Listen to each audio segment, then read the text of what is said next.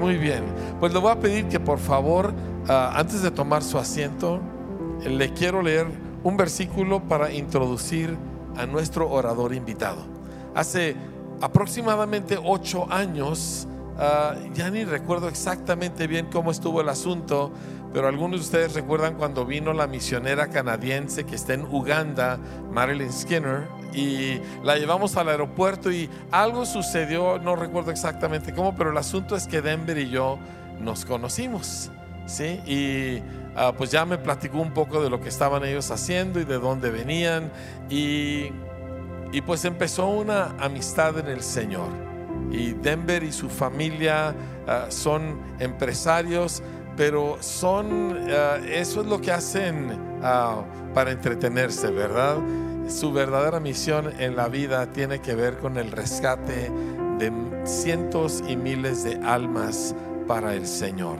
Y Él va a compartir con nosotros hoy de la realidad de lo que ellos viven y yo creo que para nosotros va a ser una verdadera bendición. Pero cuando pienso en Denver me acuerdo de un versículo que no es muy llamativo, pero es el versículo que yo quiero que si soy digno de él, un día pongan sobre mí lápida, ¿sí? Y es acerca de Bernabé. En Hechos capítulo 11, en el versículo 24, Bernabé viene llegando a Antioquía, donde un montón de no judíos se han convertido al Señor. Bernabé es judío. Y dice que cuando llegó y vio la gracia de Dios, se regocijó y exhortó a todos que con propósito de corazón permaneciesen fieles al Señor. Dice, porque era varón bueno y lleno del Espíritu Santo y de fe, y una gran multitud fue agregada al Señor. Cuando pienso en Denver, este es el versículo en que pienso. Vamos a darle una bienvenida muy cálida a nuestro amigo Denver Penner.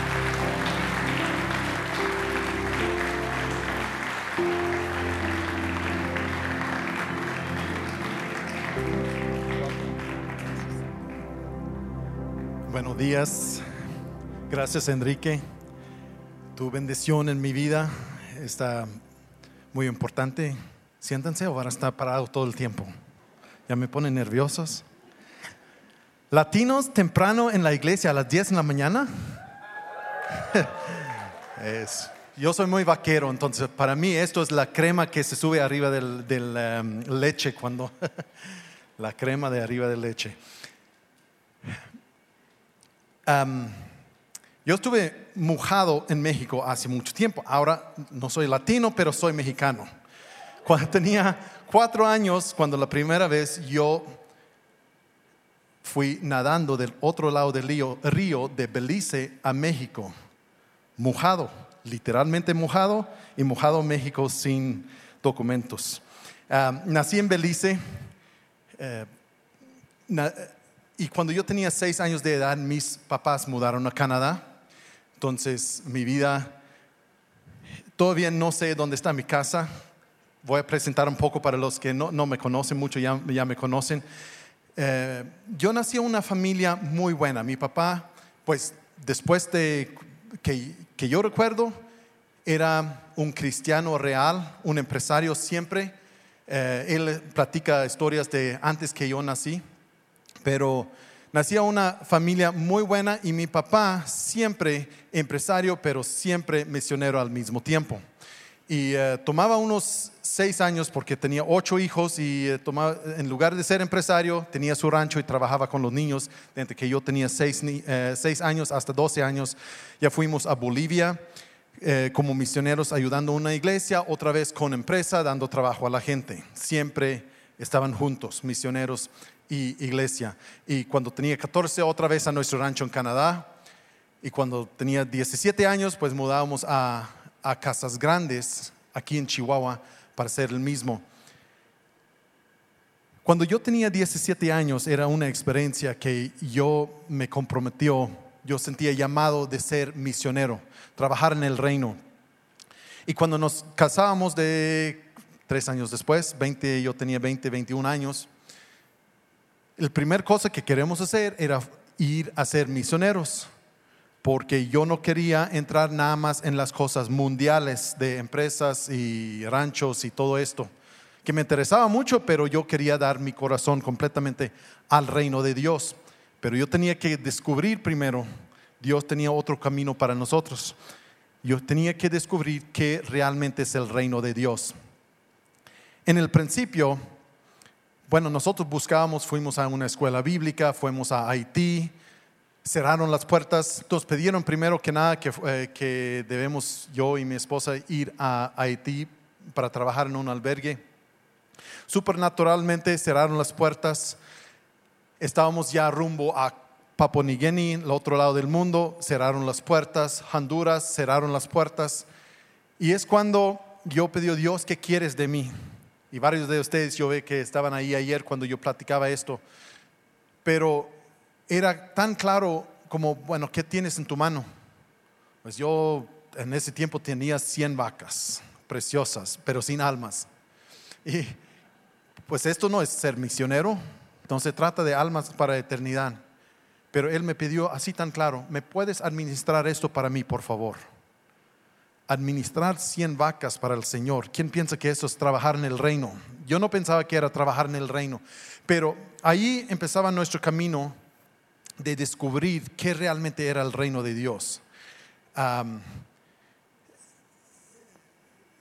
platicaba la historia antes de, de mi primera experiencia de trabajar un año completo de todas las utilidades. Era nuestro primer contrato grande. En ese tiempo era 35 mil dólares que ganábamos y cuando em, yo y mi esposa hemos decidido que no vamos a medir nuestro éxito en base de nuestras utilidades, pero en base de nuestras donaciones. Y nosotros construimos una escuela en Sri Lanka. Y era 35 mil dólares, yo trabajaba en el rancho, bueno, tenía unos eh, contratos de construcción, también ganaba suficiente dinero, un año completo, todas las utilidades, mandábamos a Sri Lanka para construir la escuela. Dos años después, y en Sri Lanka los que conocen, no están, los, los predicadores no están invitados, pero escuelas sí están permitidos maestras, maestros cristianos, sí. Entonces, esto era la forma y los niños llevaron las buenas noticias del Evangelio a sus pueblitos ahí alrededor. Y el primer bautismo, dos años después, eran 800 gentes que se convirtieron a Cristo. Y me di cuenta, ah, mi trabajo allá con las vacas que no tienen almas, en una forma correctamente producieron 800 almas.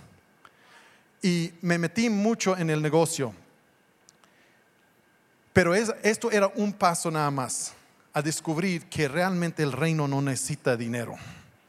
El reino tiene suficiente dinero, el reino tiene fondos. Yo pensaba que yo iba a tener mi empresa para ganar dinero, para, eh, para apoyar el reino de Dios. Y me di cuenta que Dios no estaba preocupado para el dinero que yo podía ganar. Él tiene miles de montañas con miles de vacas en cada montaña. Él necesitaba administradores del reino. Él necesitaba gente que querían entrar en su reino a administrar.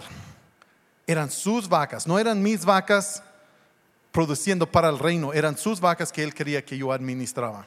Entonces, esa, experiencia en 2007, y no voy a entrar mucho en esa experiencia, pero era una experiencia grande de, ver cómo empresarios cristianos que estaban pensando como yo, que no estaban honestos y yo tenía que dejar todo si yo quería ser honesto o entrar en una forma de trabajar mundial que para el mundo está normal, pero yo pensaba, eh, como hombres de Dios no debemos em, vender acciones en esta forma que no era honesto. Yo empezaba de nuevo, 2009, nosotros eh, venimos a 2008, venimos aquí a México eh, por Unique, un programa que tenían eh, para mi hija eh, aquí en México que no tenían allá. Empezábamos a trabajar aquí y empezaba a trabajar de diferente manera. Yo trabajaba más eh, cerca de cero y 100 abajo y 100 arriba de ceros ahí en lugar de como en Canadá. Estuve trabajando con millones. Aquí, con nada más con millones preocupaciones.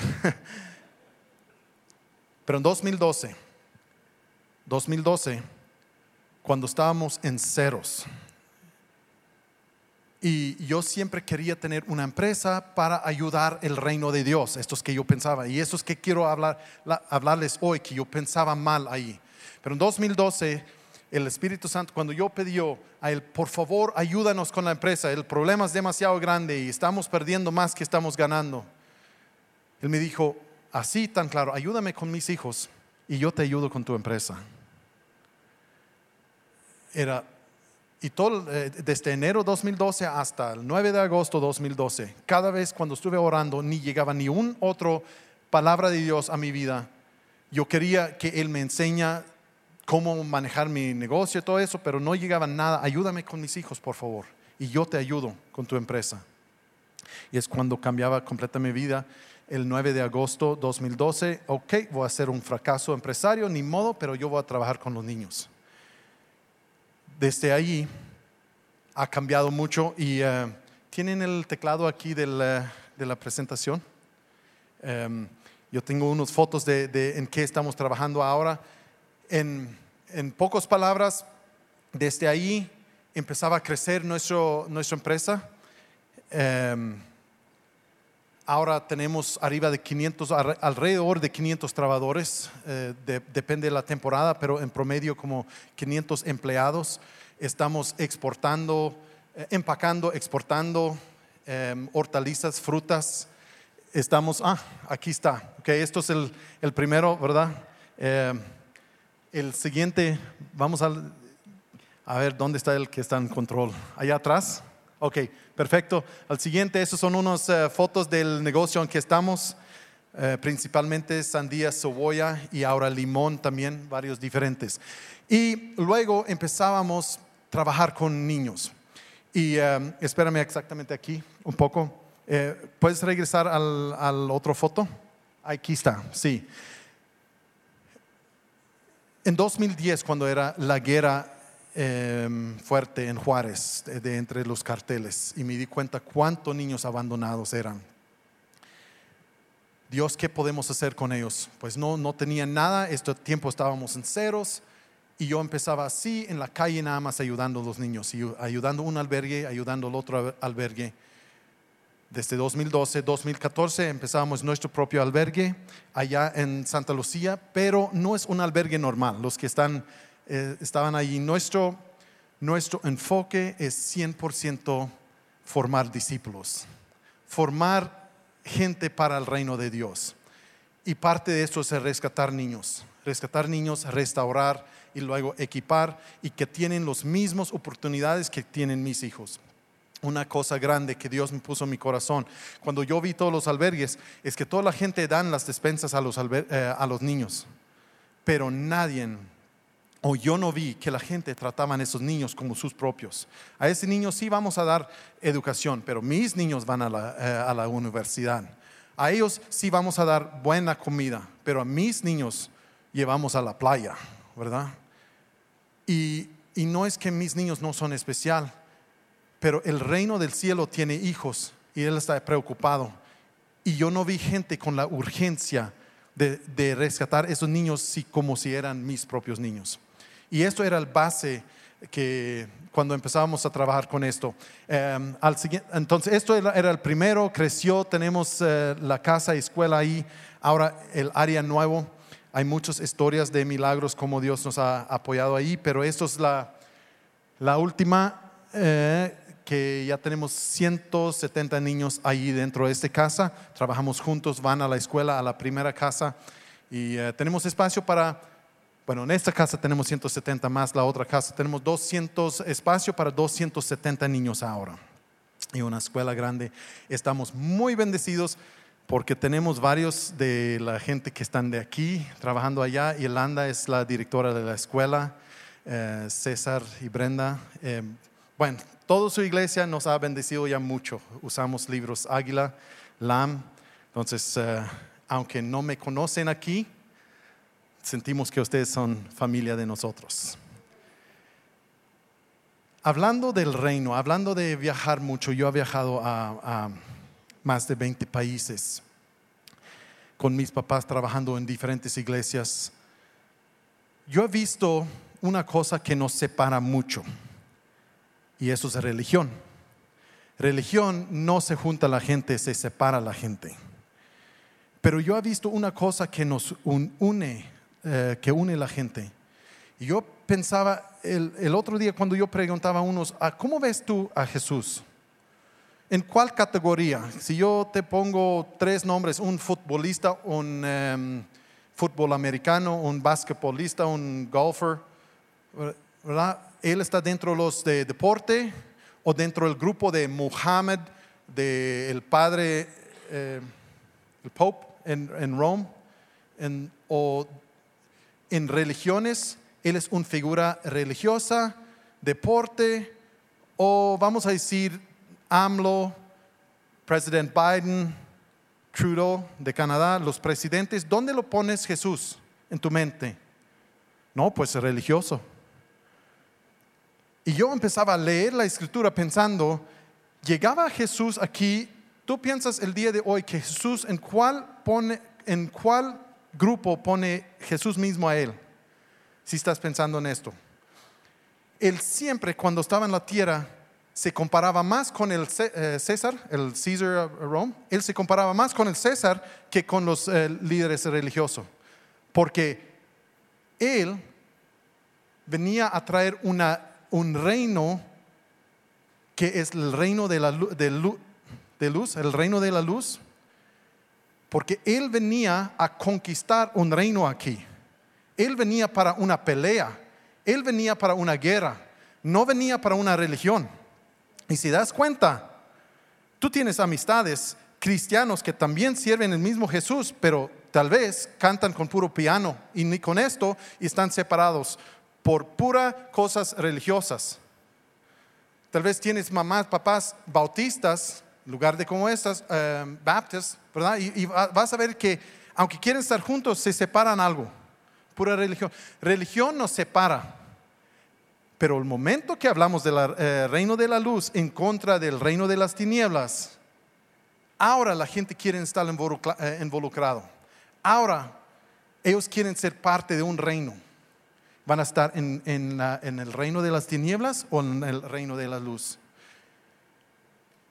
Hablando del reino de la luz, eh, yo quería hablar de eso antes que me... Ayer me, me fijé que hoy es el 11 de septiembre. ¿Puedes ir al, al próximo, em, al próximo foto, por favor? ¿Quién conoce este hombre? A ver si conocen el, este hombre. ¿Quién sabe quién es? A ver. Osama Bin Laden. Los que vivieron hace 21 años, el día de hoy, de ese día empezaron a escuchar mucho este nombre. Todos los que están mi edad, bueno, hay, yo estoy dando cuenta que hay gente aquí que no sabían que pasaba, ni, ni estaban ahí ese día de septiembre 11, 2001, cuando el desastre gran- grande, vamos al siguiente, la siguiente hoja, Ah, cuando pasaba esto. Han visto estas fotos, pero para los, eh, los que estaban vivos durante ese tiempo, eso era una realidad muy grande.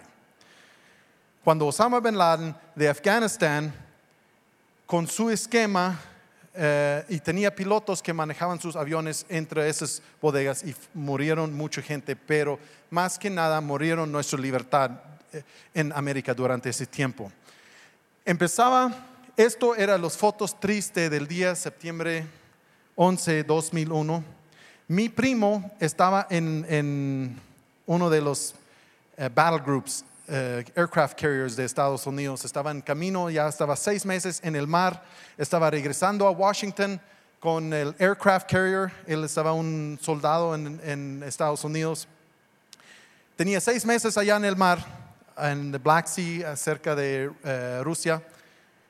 Y estaba por regresar, estaba dos días iba a regresar a la familia.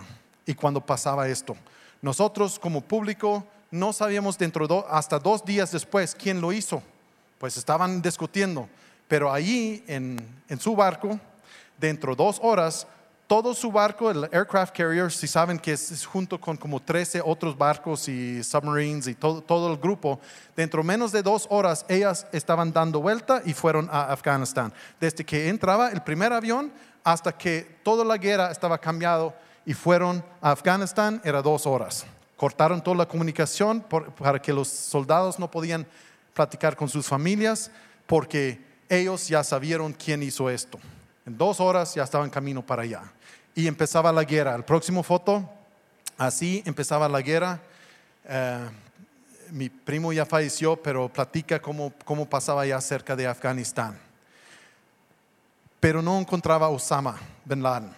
Luego, como 10 años después, más o menos, un día descubrieron en el próximo foto, si han visto las eh, noticias, en esta casa en Pakistán era escondido Osama bin Laden.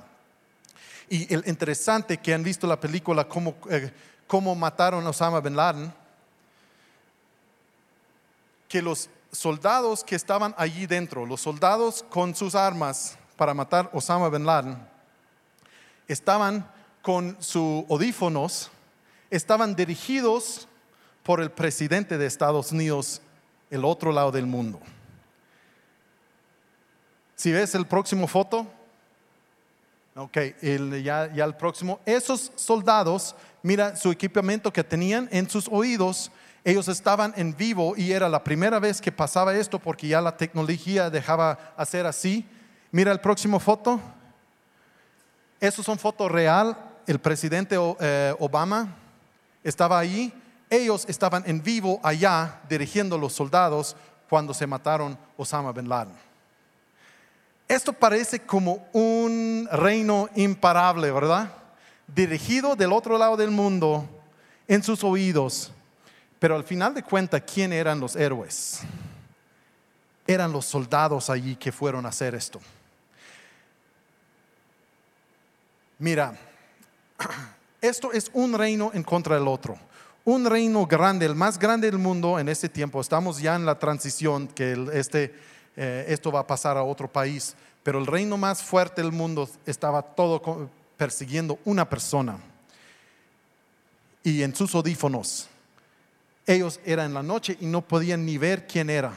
Con sus cámaras, con las caras, mandando a otro lado del mundo diciendo, Él es, mata a Él, ¿verdad? Así, dirigiendo. A mí me interesa, mis hijas, mi, esposa ya sabe, yo, las películas, películas que yo veo siempre tratan de guerra. Me interesa mucho esto. Si estás de acuerdo, ¿verdad, Yuni?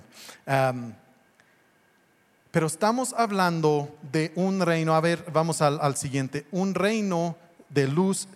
Aquí estamos hablando de un reino de mundial en contra otro reino mundial. Pero estamos parte del reino de la luz en contra del reino de las tinieblas. Y estamos parte de un reino, ay, esos son de, de bueno, no, no, espérame con esto. Ok, yo pensaba, yo tenía otra foto ahí. ¿Puedes regresar, por favor? Uno. Ok, así está bien.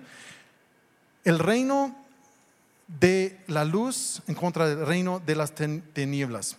Saben que el reino de Dios, cómo llegaba a la tierra. Dios, sabemos la, historia de creación, luego cómo Salomón, el rey Salomón hizo eh, un, templo y el reino del cielo, el reino del cielo entraba a este templo y ahí estaba y todo el mundo podía ir a adorar a Dios en este reino, en este templo, porque ahí estaba la presencia de Dios. Pero era un problema grande con este eh, templo, porque este templo era corruptible, este templo era parable. Podías parar esto, nada más cerrar las puertas y nadie podía adorar. Em, si los, los sacerdotes están ahí, empiezan a tomar em, mordidas, era corruptible, ya no sentía como una presencia de Dios ahí y era incansable. Imagínate si nunca cambiaba algo y tú querías adorar a Dios, ¿cuánto? Muchos de ustedes sí, pero em, unos de ustedes no tienen eh, suficiente dinero para ir viajando una vez por año al templo. ¿Y tú quieres algo de Dios? y tenías que ir al templo, era corruptible, era parable y era incansable para todo el mundo. Y los profetas en todo el tiempo estaban esperando, un día va a llegar un reino que es imparable, un reino imparable. Estaban, si ves muchas de las profecías en todo el Testamento antiguo, está platicando de un reino imparable que va a venir. Y cuando vamos a ese eh, el verso en Juan capítulo 4, 19 a 23, la mujer que preguntaba a Jesús, oye, ustedes como los judíos dicen que tienen que adorar a Dios allá en Jerusalén, pero nosotros como samaritanos están diciendo en ese monte aquí. ¿Y quién es correcto? Y eso es que contestó Jesús.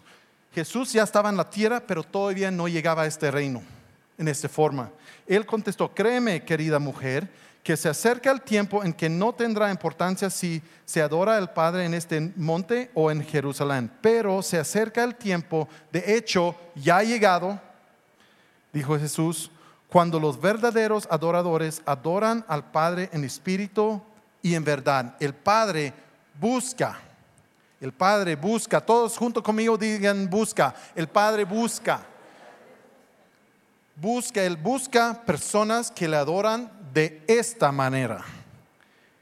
El templo, que cuando hablamos de, el costo, estamos hablando de mil millones de dólares de costo, el templo.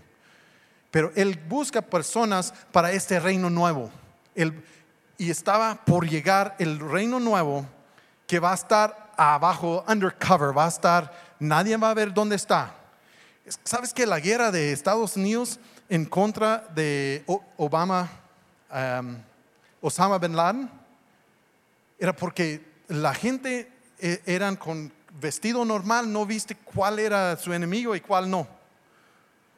Entonces estaban batallando en contra de un enemigo que no sabían quién era. Es muy fácil, si okay, todos tienen uniformes, quién son en contra de nosotros, pues es muy fácil. Pero Osama bin Laden tenía una un grupo de personas en vestido normal que estaban dentro, todas las personas, y él estaba pequeño, con un grupo pequeño, tal vez 20, 30 mil personas. Pero Estados Unidos, con, con 11 battle groups, aircraft carriers, y con arriba de 100 mil soldados, tenían que trabajar 10 años para sacar este pequeño ahí con unos rifles pequeños. ¿Por qué? Porque estaba abajo, estaba escondido. ¿Sabes que el reino de la luz está así, adentro? No es en el templo, ya ha cambiado. Ya ese reino es imparable. Ya es imparable porque está en el corazón de la gente. Pero ¿quién son los soldados en este reino? Los romanos, después de que, eh, como 70 años, 100 años después de Jesús, mataron cristiano tras cristiano tras tras cristiano porque querían parar este reino. Siguió creciendo este reino, siguió creciendo este reino. Luego los chinos, China ha matado miles y miles porque querían parar este reino. Sigue creciendo, sigue creciendo.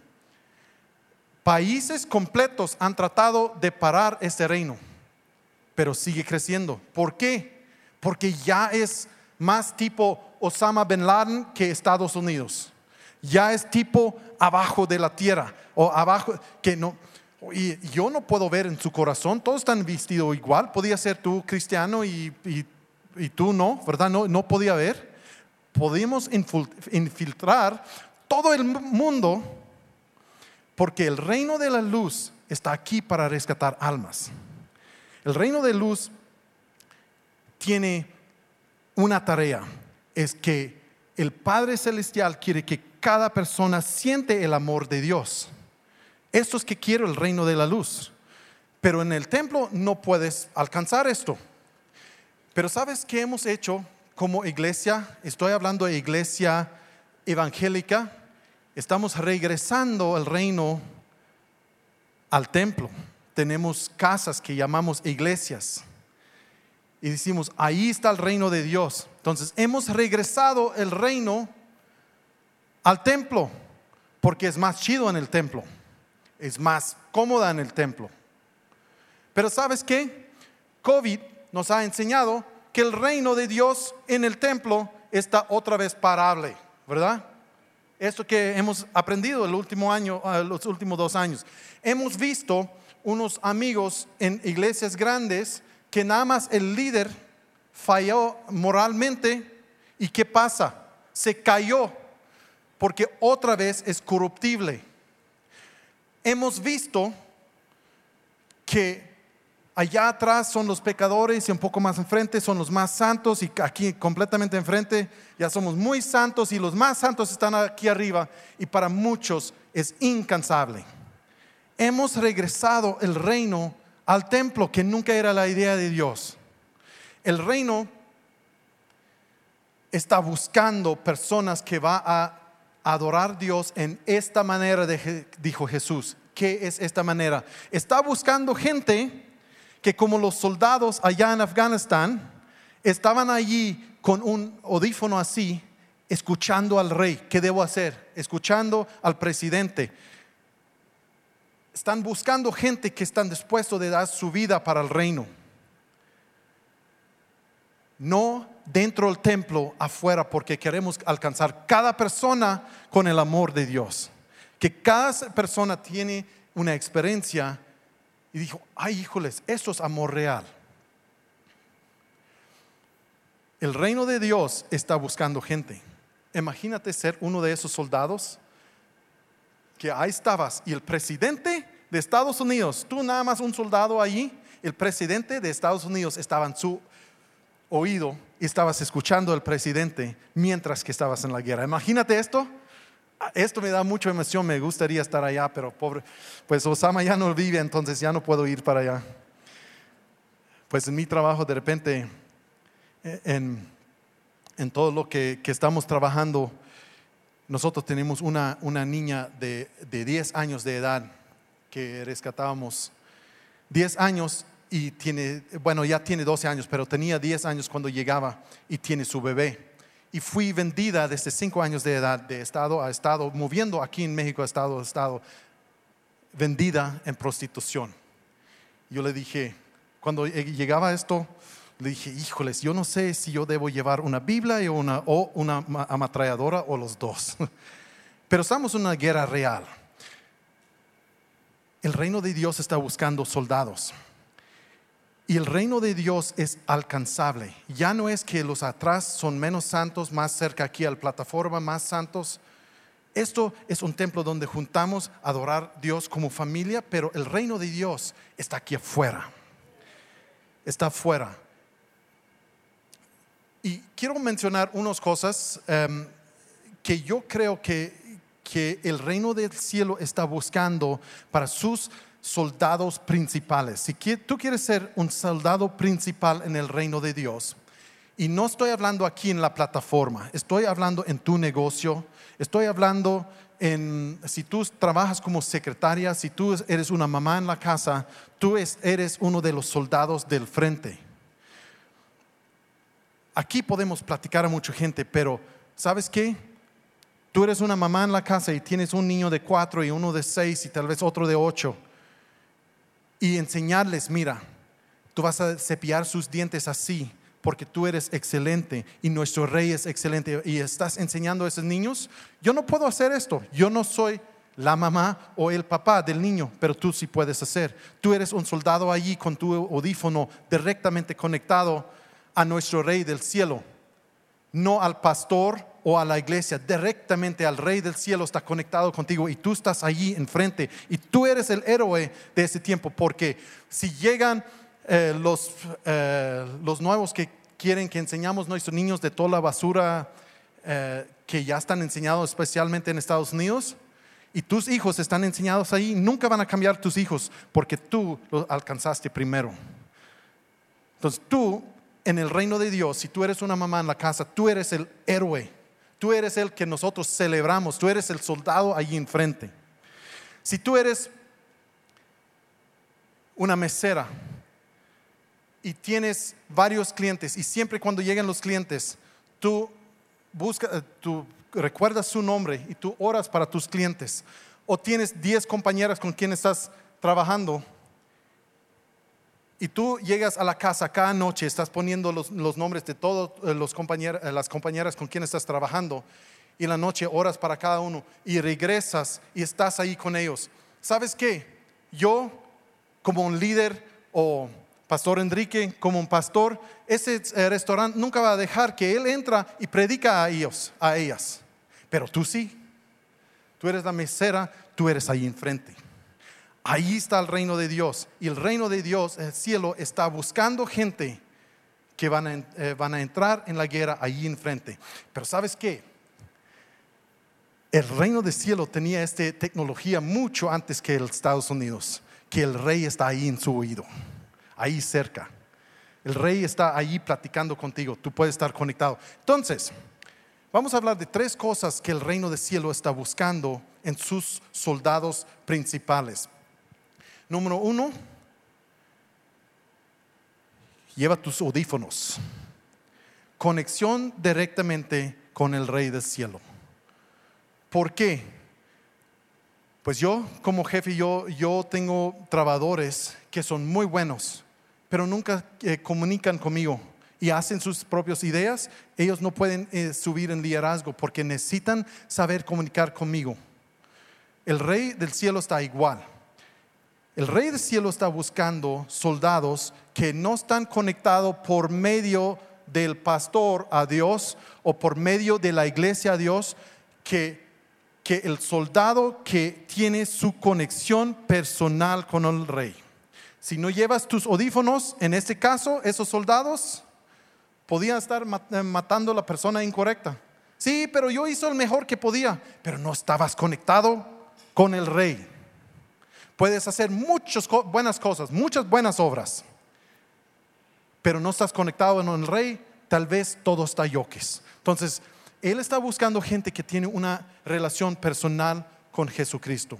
Y yo decidió, cuando mi eh, fracaso en 2007, cuando tenía que empezar de nuevo, siendo, híjoles, yo estuve con los famosos, mis mentores eran predicadores y empresarios famosos y yo estuve conectado por medio de ellos a Dios. Yo le dije, nunca quiero entrar a llegar a ser famoso o rico otra vez sin que yo tenga mi audífono conectado directamente. Entonces yo hice una cosa que, que no estoy diciendo que tienen que hacer esto, pero para mí me ayudaba. En 2009 yo empezaba a leer, la, para mí leer la Biblia dos veces cada año.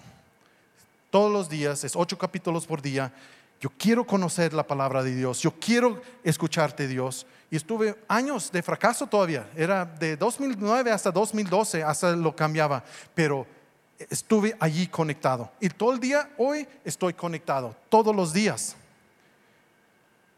Y ahora estamos viendo cosas grandes que están pasando.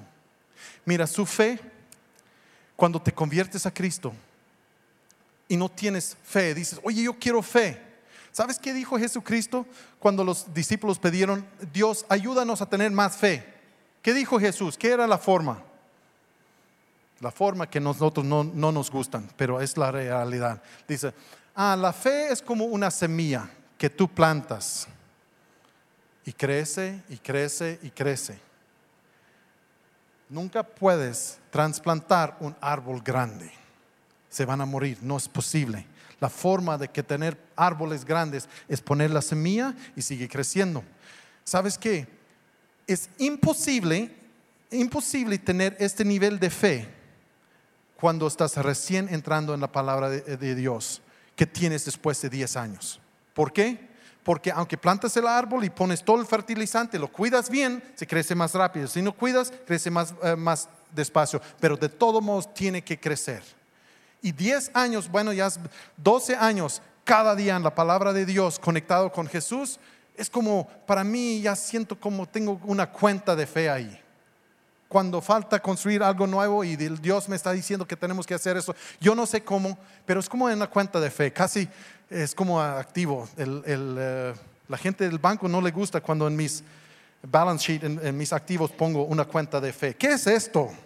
No, e-, ellos no me dan dinero para esto, pero en realidad es más fijo que dinero, es la cuenta de fe. Y esto llega con una relación personal con Jesucristo, no por medio de su pastor o por medio de la iglesia o de su esposa o de, de tu papá o mamá, es por medio de tu relación con el rey, su audífono puesto todos los días. Y si eso pasa año tras año, crezca este árbol. Número dos, que no son chiples. ¿Cuáles soldados has escuchado que son chiples? Los que son chiples son los que están en la casa viendo televisión, como ellos están haciéndolo. los soldados no son chiples. Y en mí, eh, en el reino de Dios, le gusta gente que no son chiples. Sí, pero yo visitaba ya una persona en la mañana, en la tarde yo di, di un clase de música, pero es cristiano, y, y ahora fui a dar comida a mi abuela y ahora quiero que me das un masaje, eh, mi amor, por favor, porque ya estoy tan cansado. Esos son hombres chiples, esos tipos que yo tengo que batallar, que no estoy, que no son chiples. El, reino está buscando gente que están allí para trabajar. Vamos a descansar ahorita. Ahorita llegamos al cielo y ahí vamos a descansar. Mientras vamos a entrar en esa guerra. Número tres, no buscan su propio honor. Si cualquier de esos soldados no quiere dar el honor al rey que estaba dirigiendo a ellos, pues yo hizo todo el trabajo y tú llevas el, eh, honor o el crédito, no le hace. No seas, chiple y no buscas su propio uh, honor y el reino de cielo te está buscando. Mira, ya, ya el próximo foto, por favor. En Vida 180, nuestro enfoque es formar discípulos real. Esa foto es de Juan Carlos. Ustedes vieron esa foto tal vez antes. Y Juan Carlos tenía 14 años cuando entraba a nuestro programa y estaba con una mente quemada porque estaba fumando marihuana.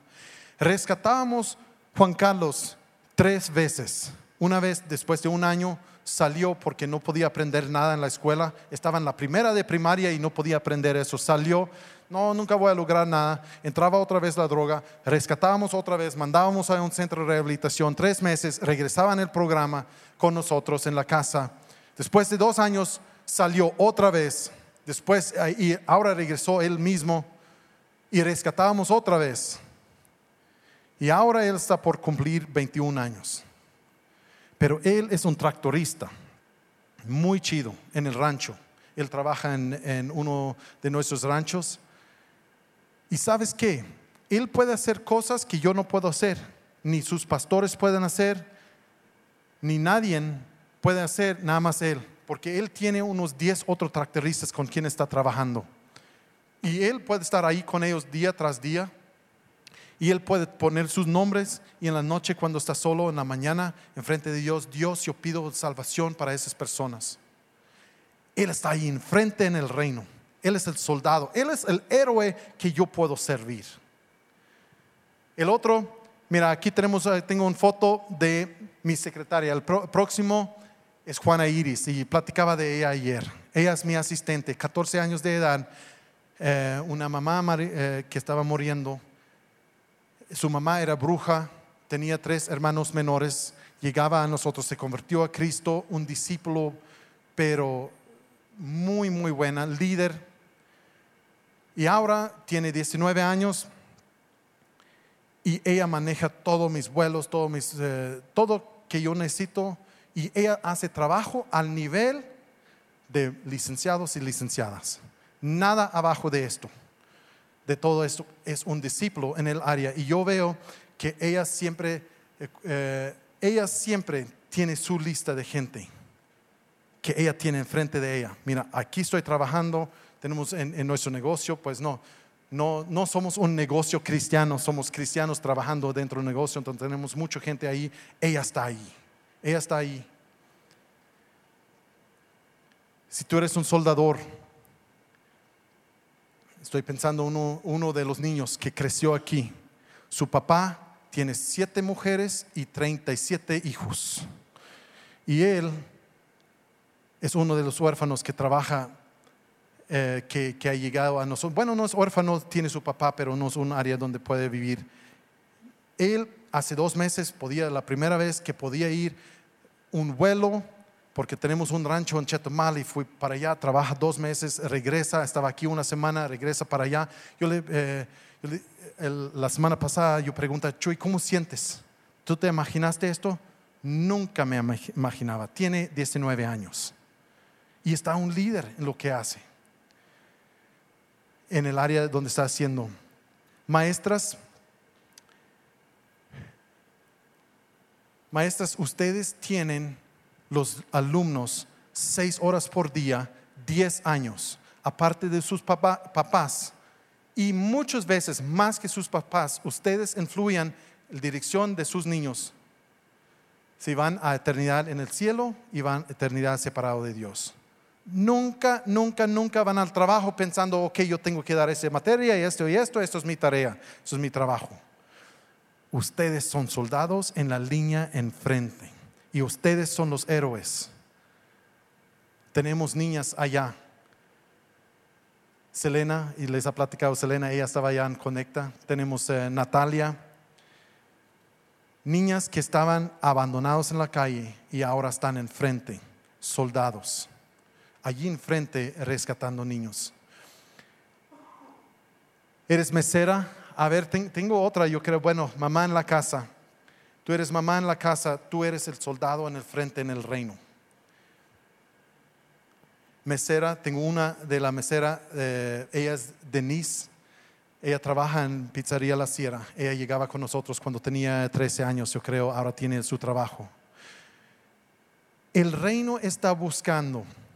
Mira, en, en Mateo 9, 36, 38, cuando vio a las multitudes, les tuvo compasión porque estaban confundidas y desamparadas, como ovejas sin pastor a sus discípulos le dijo, la cosecha es grande, pero los obreros son pocos. Así que oren al Señor que está al cargo de la cosecha, pídenle que envíe más obreros a sus campos.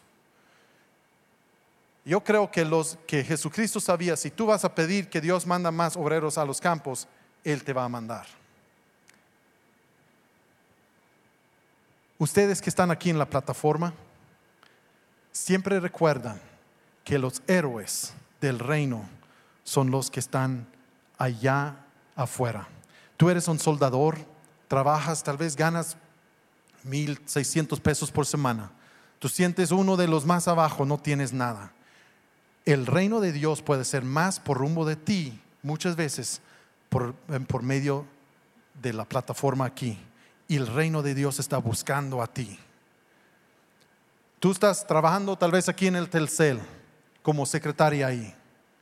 El reino de Dios puede tocar más gente con amor por medio de esto, si por medio de la plataforma muchas veces. ¿Dónde estás tú? Yo recuerdo un, un, agricultor, tal vez eres empresario grande, recuerdo un agricultor que está tan emocionado con el proyecto Vía 180 y un día...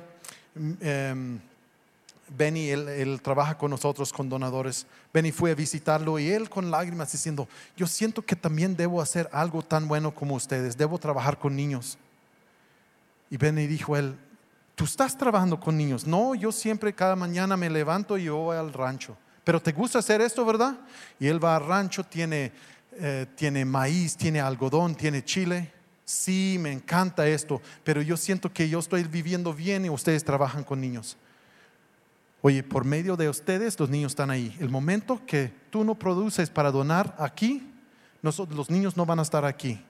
Dios te tiene aquí, tú estás rescatando niños. Es más, si tú tienes ese talento, ¿por qué no compras otros 200 hectáreas?